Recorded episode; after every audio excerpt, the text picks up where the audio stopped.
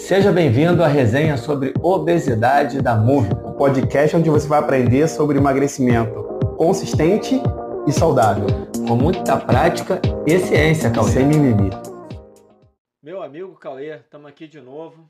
Oh. Dessa vez com uma cervejinha para ser bem resenha mesmo. A nossa. A nossa.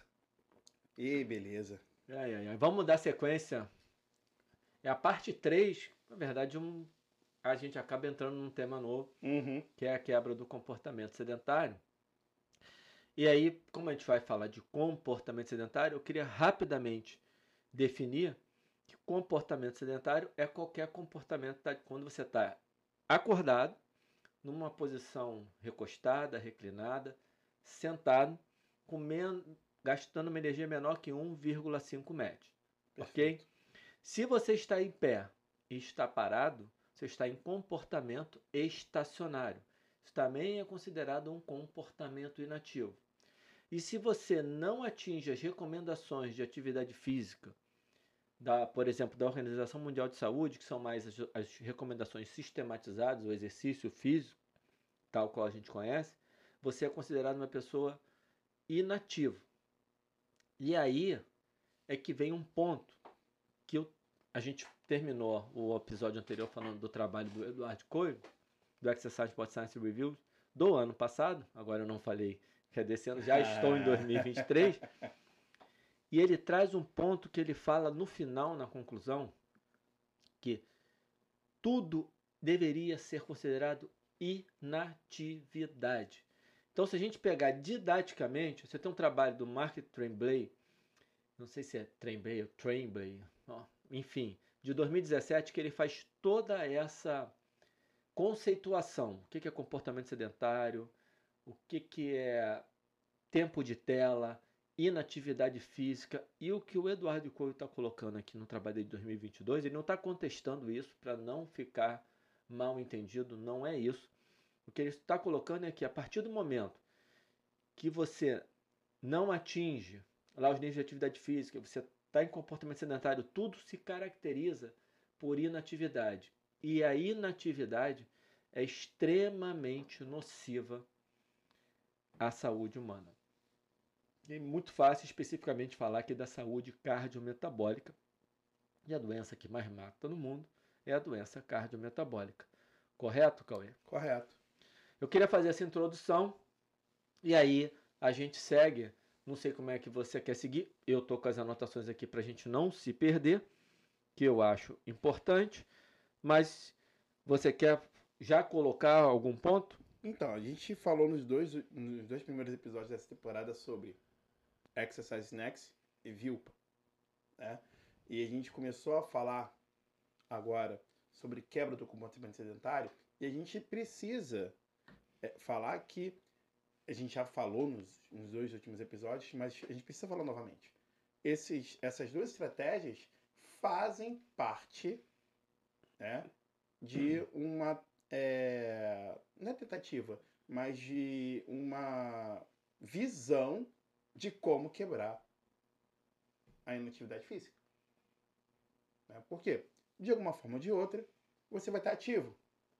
Ou organizando embaltes, ou vivendo, fazendo movimento, né? Você vai estar ativo, né? Então, é, na minha visão, né, isso é essencial para o obeso. Por quê? Porque o obeso, ele se torna obeso porque é uma mistura de inatividade física mais ingestão excessiva de calorias. Existem outros fatores, genéticos, comportamentais. Mas, em geral, são os fatores que levam ao superávit energético. Exatamente. E os, o, o, os, os dois principais fatores que levam ao superávit energético hoje, e a gente sabe isso muito bem, é inatividade física e gestão excessiva de calorias. Ponto. Não, não tem para onde correr. Né? A gente não pode falar muito em gestão excessiva de calorias porque não é, assim, acho que a galera já percebeu que esse não é o nosso ponto aqui, né? Mas precisa falar de. Não sei. Eu acho que alguma hora a gente vai não, falar, gente... vai trazer alguém. Sim. Mas eu por tenho- eu enquanto, tenho uma visão, não está Cauê. sendo o nosso ponto, É, por enquanto. Mas vai ser. Vai ser. Já foi, Já já, foi. já foi, E voltará a ser porque é importante. é importante, né? Mas no momento atual está tratando de inatividade física e de Sim. como quebrar a inatividade física. Então, é, a gente precisa entender do ponto de vista da ciência quais são as, as é, evidências que mostram né, que as estratégias que levam à quebra do comportamento sedentário, à quebra da inatividade física, a é, serem estratégias válidas e viáveis do ponto de vista tanto dos resultados cardiometabólicos quanto da aderência à prática. É, a aderência dá um, dá um bom papo também. Eu acho que você falou muito bem lá no, na parte 1. Uhum. Lá na parte 1 você já deu uma boa pincelada nisso. Uma pincelada não, acho que você deu uma boa esclarecida em relação a isso. Só voltando aqui na questão da inatividade, porque, lembrando, inatividade física não atingir as recomendações da, de, de qualquer organização que tenha, esteja fazendo organização. Comportamento sedentário, você pode ser uma pessoa que faz uma hora de exercício físico todo dia e assim está em excesso de comportamento sedentário. O que o Eduardo Coelho está, ele não está fazendo nenhuma proposta de novo conceito, de nova terminologia, não é isso. O que ele está dizendo é que é bom a gente ter um olhar que a inatividade é muito além da ausência de exercício. É como se ele estivesse pegando a palavra inatividade e colocando debaixo do guarda-chuva da inatividade, ele puxou dois tracinhos. Dentro de inatividade está inatividade física, no conceito de falta de exercício, e comportamento sedentário, que eu diria no conceito de falta de atividade do dia a dia. Beleza? Beleza.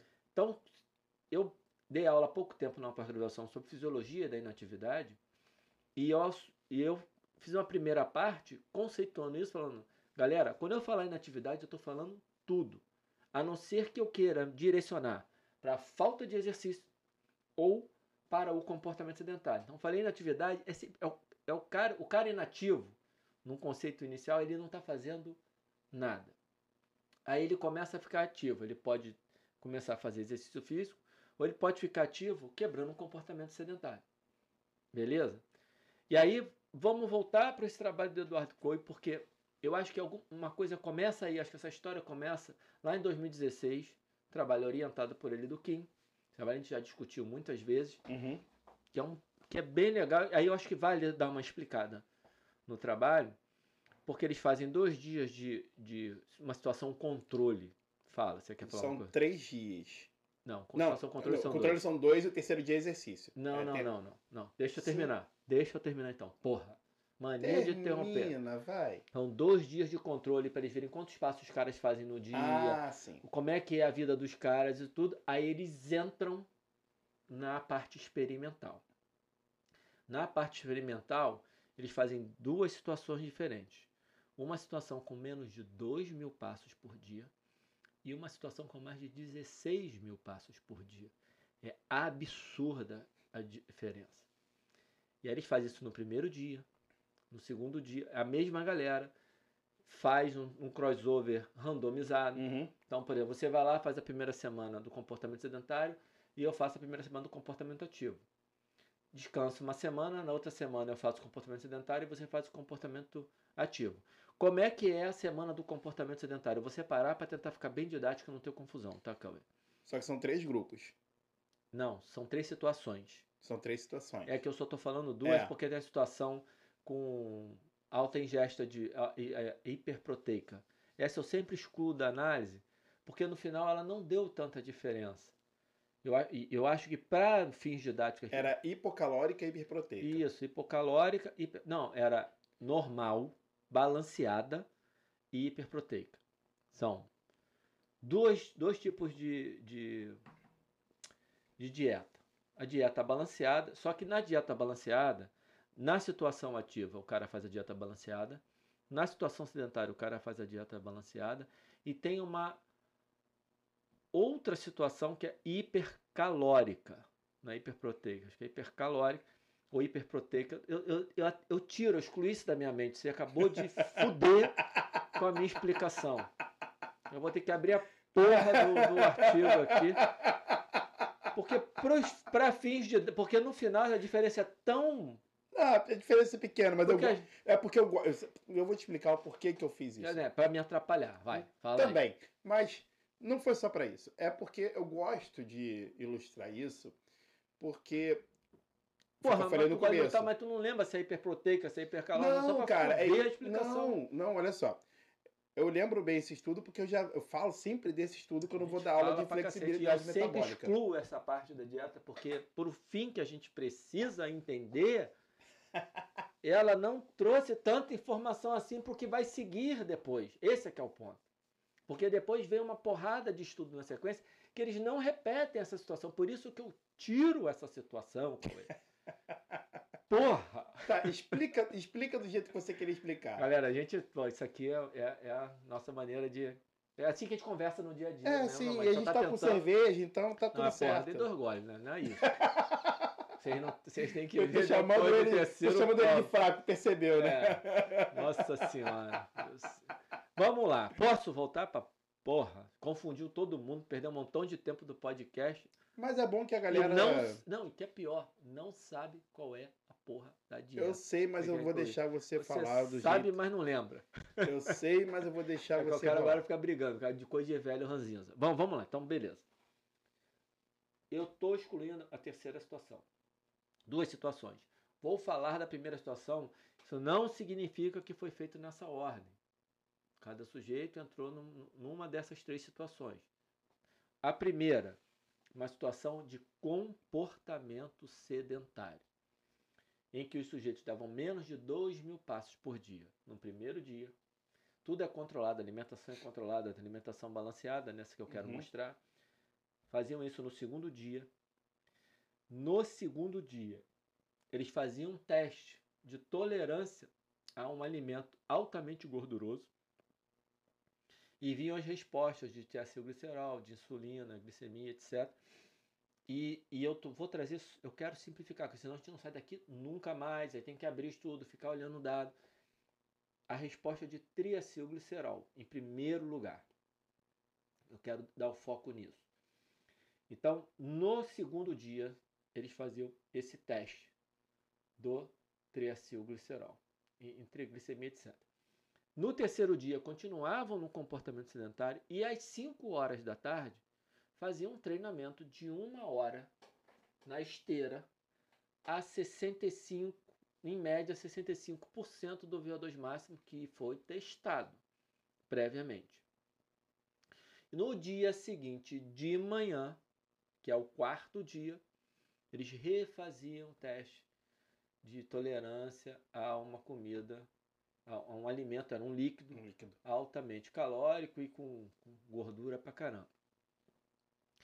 E o que eles queriam ver? Será que se eu fizer esse exercício às 5 horas da tarde, da quarta-feira, na quinta-feira, eu vou ter uma boa resposta a esse alimento?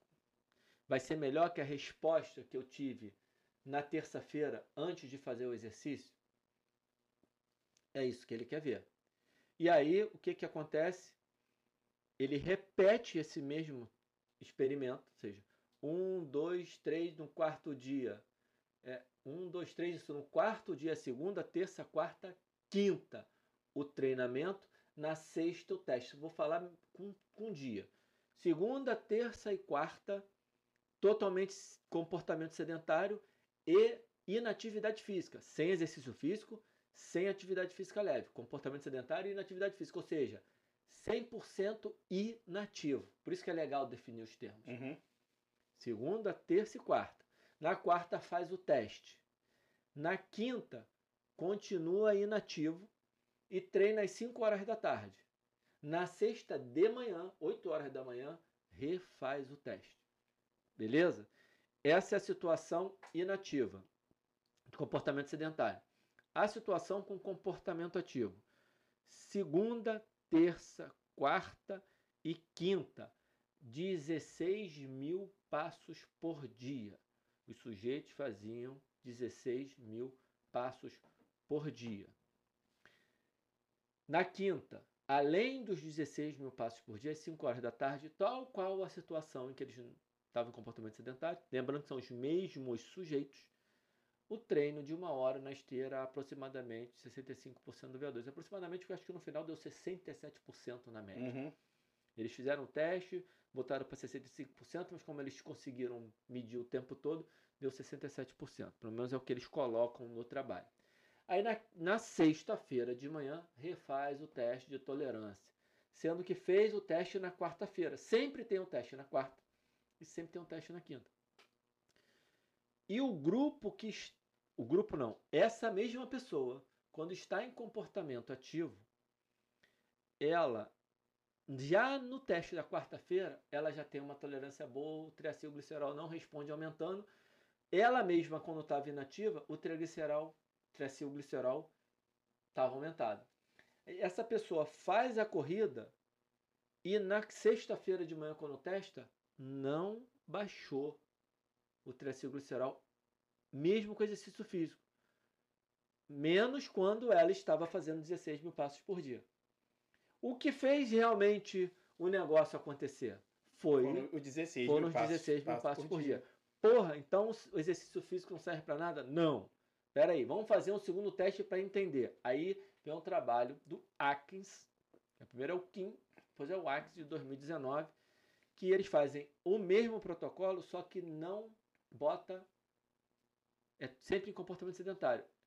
Aí são as mesmas duas situações, as duas em comportamento sedentário, o que muda é que uma não tem um exercício físico e a outra tem um exercício físico. E só, a, olha que maneiro, só acrescentar o exercício físico não muda a resposta lipidêmica. Posso falar assim, doutor Cauê? Na verdade, é lipidêmica, sim, Obrigado. mas é, é relacionada à flexibilidade Oh. metabólica. Perfeito! E aí isso eu trago um novo termo, talvez eu já tenha falado isso para vocês nas últimas temporadas, O homem dos new terms. né? Mas é, acho que vale a pena revisar. Flexi, flex, flexibilidade metabólica é nada mais é do que a capacidade, a habilidade que o nosso corpo tem de trabalhar com o substrato energético que a gente ingeriu. Simples e prático. Exemplo. No experimento que o Alan acabou de falar, eles ingeriram alimento rico em gordura.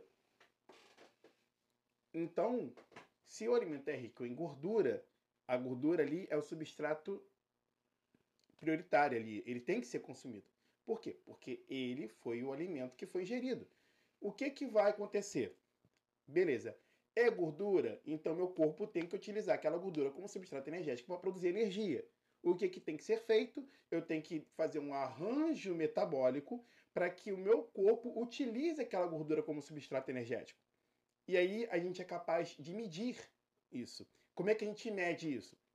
Através da nossa troca gasosa, através do coeficiente respiratório. Né? E aí, como a gente faz isso? É muito simples. Quando a gente está utilizando gordura como fonte de energia, o nosso coeficiente respiratório ele é mais baixo. E aí ele é muito compatível com o nosso metabolismo de repouso. Por quê? O nosso metabolismo de repouso, ele é um metabolismo lipídico. Ele utiliza gordura na sua grande maioria do tempo como fonte de energia. Beleza. Quando a gente gera um alimento muito rico em gordura, a gente precisa continuar com o metabolismo prioritariamente lipídico, né? oxidando gordura para a produção de energia. Então, o nosso coeficiente respiratório ele baixa. Né? Por que, que ele baixa? Porque a gente produz mais CO2 do que usa oxigênio. Essa é a ideia. Tá? Por quê? Porque tem muito mais gordura sendo oxidado, né? muito mais CO2 sendo produzido, porque eu estou usando gordura no fim das contas. Eu não vou explicar a reação química aqui para não fazer a coisa ficar prolixa.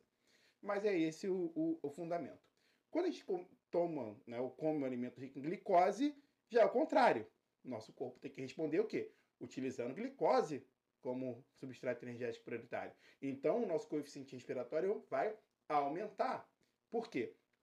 Porque a gente vai produzir CO2 da mesma forma que a gente gasta, que a gente gasta oxigênio, a gente consome oxigênio para oxidar a glicose. Fica meio a meio, fica ali empate, né? É 6 moléculas de CO2 para 6 moléculas de oxigênio para uma molécula de glicose. É basicamente isso. O nosso corpo, normalmente, ele tem a habilidade de se moldar ao substrato energético que a gente ingere eh, de forma prioritária. Mas quando a gente está em atividade física, o que, que acontece? O nosso corpo perde essa habilidade. E esse é o, o grande problema. Por quê? No caso do, do trabalho do Kim, eles viram que indivíduo, os indivíduos que estavam em atividade física, eles tinham maior habilidade de lidar com a gordura que foi ingerida naquele alimento rico em gordura. Né? E aí, o que, que aconteceu? A quantidade de triacilglicerol na corrente sanguínea estava menor. O que não aconteceu quando os indivíduos estavam em comportamento sedentário, independente de ter inserido uma corrida no meio. Né? Ou seja, o que, que manda na flexibilidade metabólica? O que, que faz o nosso corpo ter uma flexibilidade metabólica preservada? A atividade física. Ao longo do dia. Movimento. É isso. Ponto. Tá? E é isso que vai fazer com que a gente evite, ao longo do tempo, doenças cardiometabólicas. Como, por exemplo, o próprio diabetes. Né? É, o diabetes ele começa de uma inflexibilidade metabólica. Ele começa da falta de habilidade do nosso corpo em trabalhar com substrato energético glicose. E aí a gente vai acumulando glicose na corrente sanguínea. Vai acumulando glicose na corrente sanguínea. Por quê? Porque a gente não consegue trabalhar com aquela glicose que foi ingerida. E aí o nosso corpo precisa fazer o quê? Produzir mais insulina e hiperinsulinemia. É a primeira parte, é, pré, é o pré-diabetes, né? Então, é assim que o corpo começa a desenvolver diabetes. É assim que o nosso corpo começa a desenvolver dislipidemia, quando está numa dieta rica em gordura. Por quê? Porque o nosso corpo perde a habilidade de utilizar aquele substrato energético que foi, que foi ingerido de forma majoritária. E para isso a gente precisa de movimento. É isso. Excelente. Bom que você viajou um pouquinho na, fisiologia que você adora. Não, cara, a assim, explicação assim, do caralho. É, Adorei. E, não, e a, a questão toda que a galera precisa entender é que isso tem uma relação com a gente manter os nossos alunos ativos o tempo todo. E isso está diretamente associado com o que você está falando de inatividade, de quebra do comportamento sedentário, de quebra da inatividade física. Que não significa que vai ser fácil. Não. Aliás, é muito difícil você dá todas as, as recomendações, você fala hoje efetivamente, eu diria para você que eu tenho um aluno, de todos os alunos que eu tenho, um, ele tem uma boa quebra do comportamento sedentário, de vez em quando falha. Com toda orientação, com toda conversa, é muito difícil. Mas eu acho que ficou um gap do nesse acompanhamento do trabalho desse acompanhamento, para a gente poder, antes da gente chegar no comportamento na quebra do comportamento sedentário em si, porque esses trabalhos, eles, para mim, Cauê, eu estou fazendo a minha interpretação uhum. dos dados que tem na ciência. Eles fundamentam o que vem depois, que são os trabalhos com quebra de comportamento sedentário, porque os principais vêm depois de 2018. Em 2016, esse trabalho do Kim, para mim, já é um trabalho clássico que traz uma informação primorosa, mas que, como sempre, deixa algumas lacunas. Por exemplo, ok, então a esteira, lá com o cara correndo a 65% do VO2 não serve para nada, aí eles seguem o Eduardo Coelho, que é o orientador dessa galera, com Burton, para fazer um trabalho que agora não lembro se foi 2020 ou 2021, e que ele pega este mesmo formato do trabalho de 2016 só que ele estica para três semanas. Basicamente são efetivamente duas semanas de treino. Só duas semanas de treino. Lógico, eles pegam pessoas não treinadas, porque é, mais, é como você vai conseguir uhum. ver algum resultado. E aí não é mais a mesma pessoa em duas situações diferentes. Ele precisa separar em grupo. Lá ele fez o crossover. Isso aqui é bacana, porque como é que ele vem construindo o conhecimento. Eu acho o trabalho desse uhum. grupo, Cauê, muito legal, muito bem feito. E agora ele vai separar, ele já sabe o que acontece com a pessoa. Olha que legal, ele já fez o crossover. Agora eu posso separar, mesmo assim você tem sempre problema de vício de amostral, mas são as limitações Uhum. da ciência, não tem jeito. E aquela história, a gente precisa reduzir um pouco para entender algumas coisas, para depois tentar olhar isso no mundo real. E aí ele olha o seguinte, a longo, em- ali na, na- naquele curto prazo de tempo, mesmo o grupo que está em comportamento sedentário, lembram que tem um- uma situação que o cara dá. Ali eu acho que ele trabalhou com menos de 5 mil passos por dia, ele esticou um pouquinho e não trabalhou com 16, mas foi muito perto de 16 mil passos. Basicamente, a diferença é pouco significativa, é basicamente a- o mesmo desenho do trabalho de 2016. Uhum. Só que agora o grupo separado, então tem um grupo que vai treinar na esteira dia sim, dia não, uma hora a 65% do VO2, e tem um grupo e, e- e que vai ficar em comportamento sedentário. Vai treinar dia sim, dia não, mas vai ficar em comportamento sedentário. Significa, e aí, legal porque tem um trabalho do Lieberman do ano passado, mostrando que vou fazer mais uma inferência minha raciocinando em cima do trabalho do Lieberman com David Heikkinen, que ba- abaixo de 5 mil passos você está fora do seu potencial biológico. Aí o trabalho, estou misturando, ele mesmo, Coelho, mostra no trabalho agora de, do Exercise Pod Science Reviews, que você, a partir de 8.500 passos, você começa a ter os benefícios do comportamento ativo. É um número mágico que é de 5 mil para baixo é ruim, falando desse jeito. De 8.500 para cima é bom. Pô, o que acontece de 5.000 a 8.500? Não foi estudado de maneira a poder ter essa resposta. Por isso que tem às vezes esse corte que tem um gap. E para o ser humano, vai ser um que vai ser 9 mil, vai ser um que vai ser 8, pode ser um que 7 mil funcione bem pra Uhum. caramba. Aí tem. Tomar cuidado, que senão a gente, a gente já falou pra caramba no episódio anterior. Exatamente. Daqui a pouco a gente tá enrolando e eu já tô enrolando aqui. Então, vamos lá. Duas semanas treinando dia sim, dia não. Um grupo treina dia sim, dia não e fica em comportamento sedentário, faz menos de 5 mil passos por dia. E o outro tem lá os números certinhos, eu estou falando dentro do corte, já aproveitando esse corte de 5 e 8,500. E o outro grupo treina dia sim, dia não e faz mais de 8.500 passos por dia. E os dois grupos melhoram o condicionamento cardiorrespiratório verificado a partir do VO2, o pico, o VO2 de pico. Mas só o grupo que fez o que teve o comportamento ativo, ativo melhora a resposta de frequência cardíaca no teste submáximo e a resposta de lactato no teste submáximo. E a partir desses dados, esses autores começam, eles cunham o termo resistência ao exercício físico. Porque o comportamento sedentário leva a uma resistência a todos os benefícios que você pode ter com o exercício físico. E aí a gente está falando do lactato, da frequência cardíaca, respostas cardiovasculares, respostas metabólicas. Só que o que que tá um, para mim ainda tá um gap? Esse, se não tivesse o treinamento, tivesse um terceiro grupo, aí eu já, porque sempre fica uma lacuna. E a minha Uhum. pergunta hoje, Cauê, que eu sei- tenho certeza que você já vai querer formular uma hipótese. Que faz uma pergunta para o Cauê, ele já formula uma hipótese. É uma beleza, já faz o raciocínio todo fisiológico, bioquímico, é bacana porque já dá junto nós dois a gente faz o trabalho, só falta isso. E aí, cara, um terceiro grupo com comportamento ativo, sem o exercício físico, mas fazendo os testes, para ver se ia ter alguma diferença nessa resposta. E um outro grupo com comportamento inativo, com comportamento sedentário, sem o treinamento.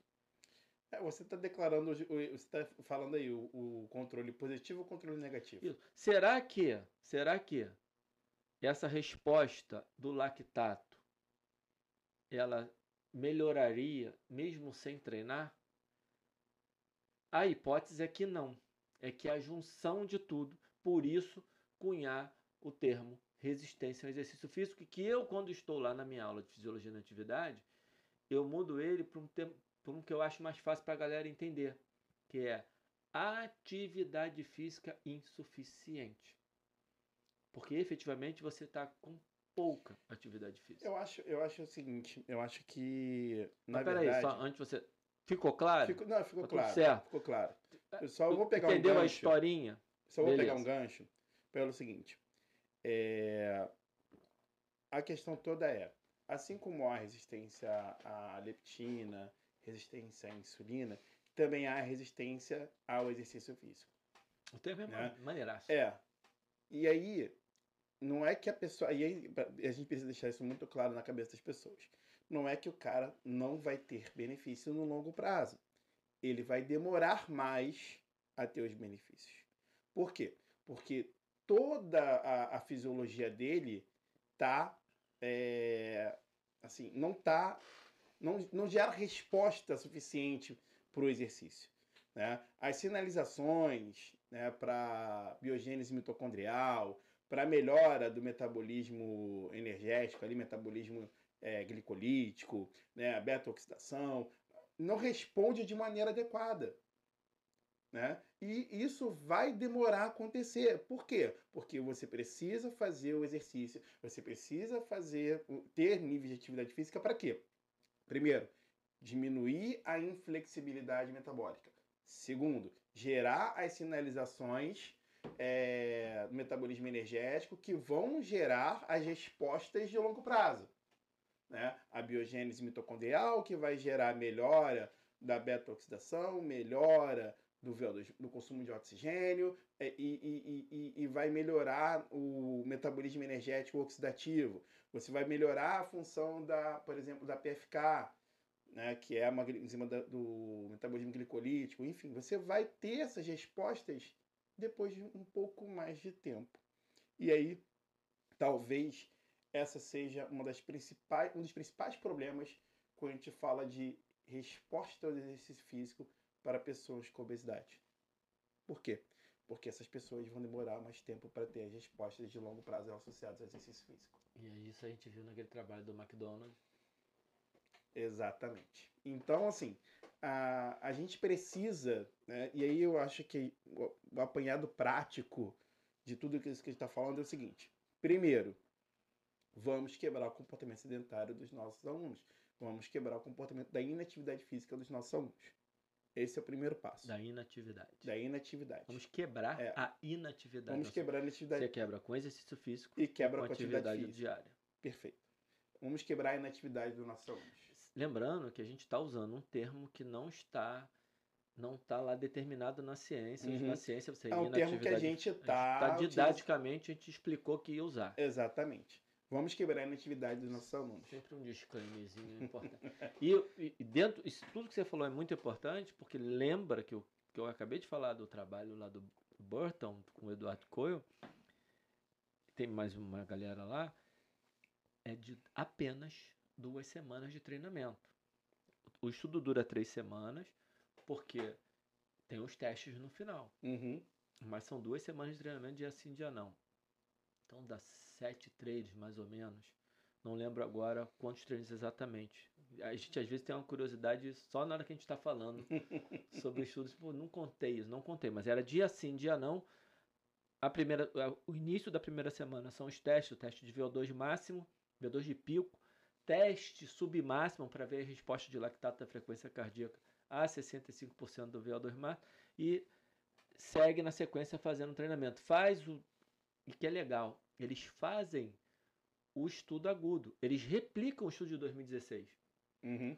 Então, eles, eles fazem um teste lá, o, o teste de tolerância à comida hipercalórica gordurosa, refazem depois, e aí, então eles têm as, onde eram duas medidas, agora eles têm três, porque eles têm uma do efeito agudo, que é exatamente o mesmo do estudo do quinto, então eles reproduzem os próprios achados para depois olhar um efeito de um treinamento curto. A longo prazo é outra história. Com detalhe que são dois grupos de pessoas diferentes. Ou seja, ele demonstra com duas pessoas, Isso. pessoas de grupo, em grupos diferentes, pessoas diferentes em grupos diferentes, o mesmo efeito que ele viu no crossover. Isso é importante ser dito do ponto de vista do Metodológico. modelo metodológico, né? Modelo do É um trabalho. trabalho muito bem feito. Óbvio que você tem crítica para fazer, Uhum. principalmente toda vez que você tem que separar o grupo, você tem um risco. Sim, mesmo sim. com todos esses cuidados Mas que ele ele- teve. Mas, mas ele consegue gerar ali um, uma, uma resposta muito sólida, fisiologicamente falando, né? E aí, assim, retomando essa pegada do, acho que do, entre aspas, receita de bolo, né? Pra galera que tá em casa, se tá assistindo a gente falando, é, primeiro, vamos quebrar a inatividade dos nossos alunos. Isso vai acelerar os resultados de longo prazo deles. Isso a gente já viu.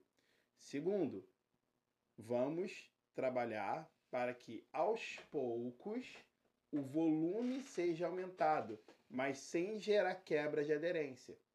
E aí, para isso, a gente tem as estratégias que a gente falou nos dois primeiros episódios: Exercise Next, VILPA, né? entre outras estratégias que a gente consegue né? inserir dentro da rotina dos nossos alunos. É, aí você entra num outro ponto que a gente trata lá no- na outra série, que é a série Formação Profissional, Uhum. que não é só a prescrição técnica. Você tem a questão comportamental, a questão de relação com o seu aluno, que a gente não vai entrar aqui. Você aprende toda essa técnica, inclusive para saber o que, que você consegue dar para o teu aluno a partir do momento que você identifica uma característica, cara. Tem gente que se você der um treinamento de alta intensidade, no dia seguinte ela não quer mais ver a tua cara. Não Exatamente. quer olhar na tua cara. Então você tem que saber.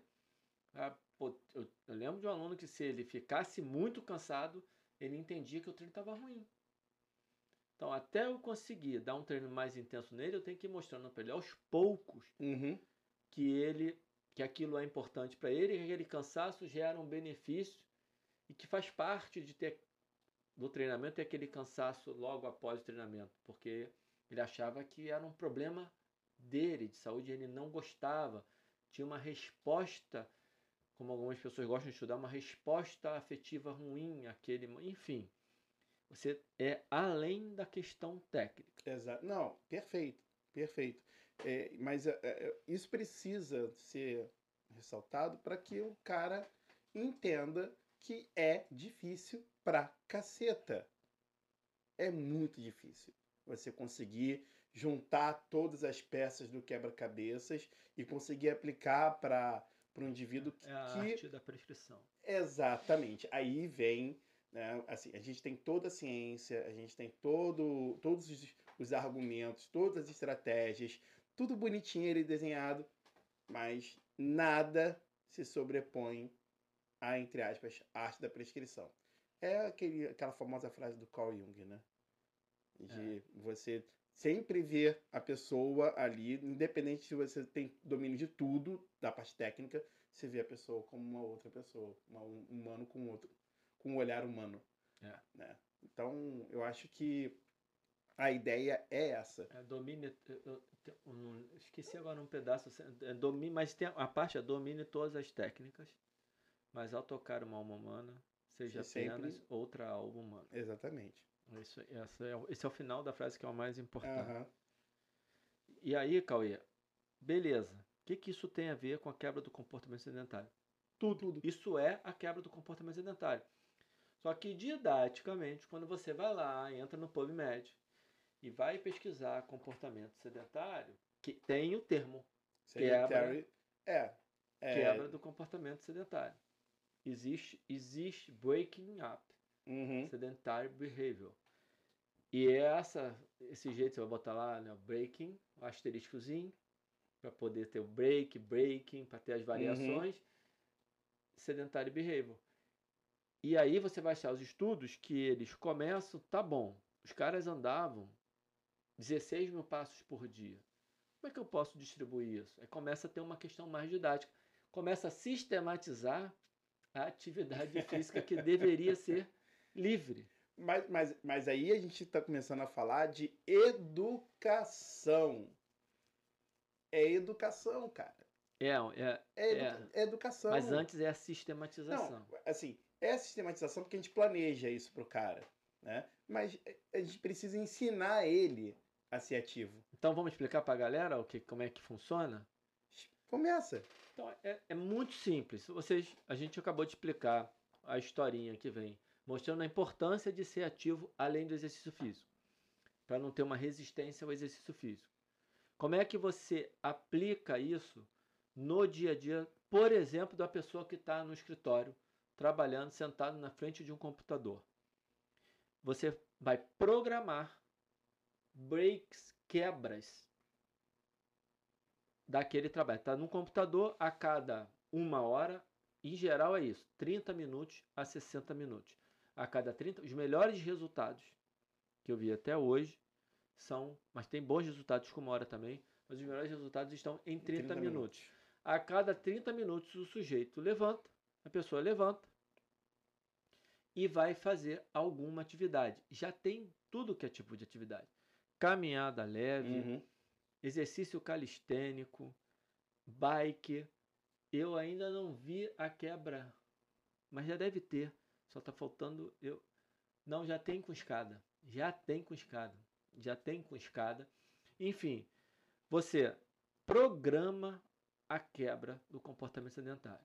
E os resultados são bem interessantes. Você tem casos, e aí, Cauê, tem um estudo, que eu não vou lembrar agora o nome, pô, tinha que ter botado aqui, no, que não tem resultado nos indivíduos com IMC entre 20 e 24,9, mas tem resultado com os indivíduos com IMC de 25 para cima.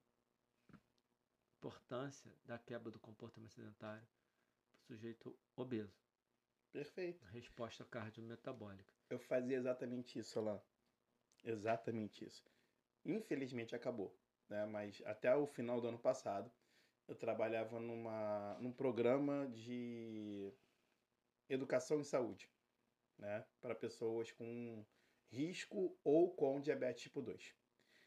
E minha função como educador era justamente essa, era ensinar o cara a ser ativo, né? E eu fazia exatamente isso. O cara, a grande maioria das pessoas que eu atendi ou trabalhavam em escritório ou trabalhavam em home office. Então, qual era a ideia? Vamos fazer quebras. A cada uma hora, cinco minutos em pé ou caminhando. Era só isso.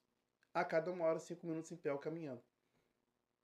E a pessoa começava a fazer isso. E os, os feedbacks eram sempre os mesmos, tá? Unânimes. Estou me sentindo mais bem disposto, estou, estou sentindo mais energia durante o dia estou sentindo que eu consigo fazer mais atividade ao longo do dia. E era assim que a pessoa começava a pensar em procurar algo para é fazer. É demais. Né? Então, e assim, é, todo, era unânime, sempre era, começava com isso. Estou sentindo o meu corpo com mais energia. Né? Estou me sentindo mais bem disposto. Algumas pessoas sentindo o sono já um pouco melhor. Né? Mas o que, que é isso? São as respostas metabólicas. Né? O, o, o metabolismo fica né, a minha ex-orientadora costuma falar que metabolismo nesse sentido fica mais azeitado.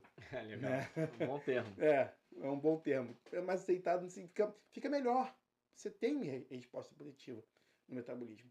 E isso também está né, tá associado àquela quebra né, da inflexibilidade metabólica que a gente falou mais cedo. Perfeito. É, então, é, infelizmente acabou. A, a, a empresa decidiu que não era mercadologicamente viável, enfim, não vou entrar nessa seara, é, mas é, o nosso feedback dos usuários de uma forma geral foram muito, extremamente positivos, porque a gente conseguiu efetivamente levar né, mais saúde e qualidade de vida com essas dicas pequenas, ensinando as pessoas a serem mais ativas. É, tem várias coisas que você pode fazer. Sim. Mas não são fáceis de fazer. Não. Por exemplo, eu venho de uma época que não tinha controle remoto na televisão. A primeira televisão com controle remoto era só para quem era rico. Mas eu, antes nem o rico tinha controle remoto.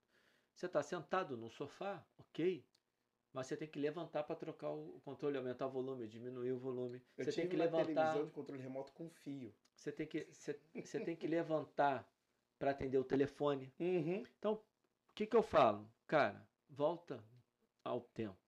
Pega o seu celular, coloca longe de você. Exatamente. Pega o controle da televisão, Bota lá do lado da televisão. Toda vez que você quiser mexer numa Mas isso, falando, é muito. Estou dando um exemplo. Aham.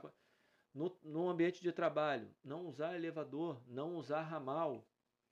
Em casa, sentar um pouco no chão, e isso você vai ter que fazer uma adaptação aos poucos, não é? Não dá para sentar no primeiro dia e ficar o dia inteiro no chão, você não vai conseguir. Quer dizer, Evitar. embora às vezes você, dependendo da, da pessoa, lá no curso do FBA, a gente no primeiro dia passa o dia inteiro sentado no chão e fica quebrado pro dia seguinte. Eu, pelo menos, fiquei quebrado pro dia seguinte, mas tudo bem, não fiquei quebrado, quebrado que eu tive uma hérnia, tive um problema. Não, fiquei quebrado, fiquei com cansaço, foi um treino para mim.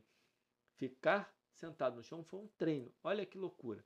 Então, pequenas coisas que, que quebram. Mas o, o, o Cauê, tem uma pergunta que eu tinha, em que ela já foi respondida, e talvez seja uma pergunta para a gente, acho que caminhar um pouco para o final. Primeiro, a gente já deu toda a base do, do porquê ter os estudos de comportamento sedentário. Eu acho que não adianta, não precisa ficar detalhando o estudo de Uhum. comportamento sedentário. Tem estudo de, comport, de quebra do comportamento sedentário, com escada, com bike.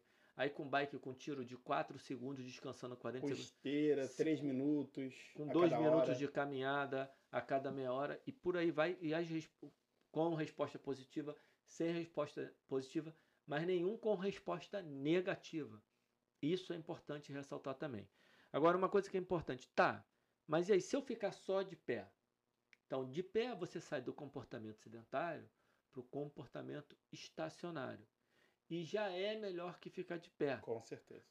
alguns já é melhor que ficar sentado. é, é, desculpa. Já é melhor tu ficar sentado. Mas nem se compara a se mexer, Uhum. a fazer alguma coisa. Então, o importante mesmo para quebrar o comportamento sedentário não é só ficar de pé. Ficar de pé é considerado também um comportamento inativo. Só para. E, isso que o, Eduardo Coi traz agora no trabalho do ano passado, que eu acho que dá uma quebrada, dá uma. Não é uma dividida, divisor de água, mas é assim, cara, tá claro. Comportamento sedentário, comportamento estacionário. Você tem que sair desses dois, que são comportamentos de inatividade, e ir para um comportamento ativo. Então não adianta quebrar o comportamento sedentário, aquelas mesas que você fica em pé, fica sentado, Uhum. fica em pé. É legal, é melhor do, do que ficar só sentado, mas não é o suficiente. Uhum. Assim, a... mas acho que vale a pena falar só um detalhezinho. O ficar em pé pode ser a transição para o movimento. Para uma pessoa que está acostumada a ficar horas sentada. Então, né, assim, é, a gente. Tudo bem, a gente tem que sair do estacionário, sair do inativo. Perfeito. Mas, do ponto de vista pedagógico, vamos colocar assim, né? Eu acho que para que a gente consiga trabalhar com o obeso, tirar ele da cadeira e fazer ele se mexer, o em pé faz parte do processo.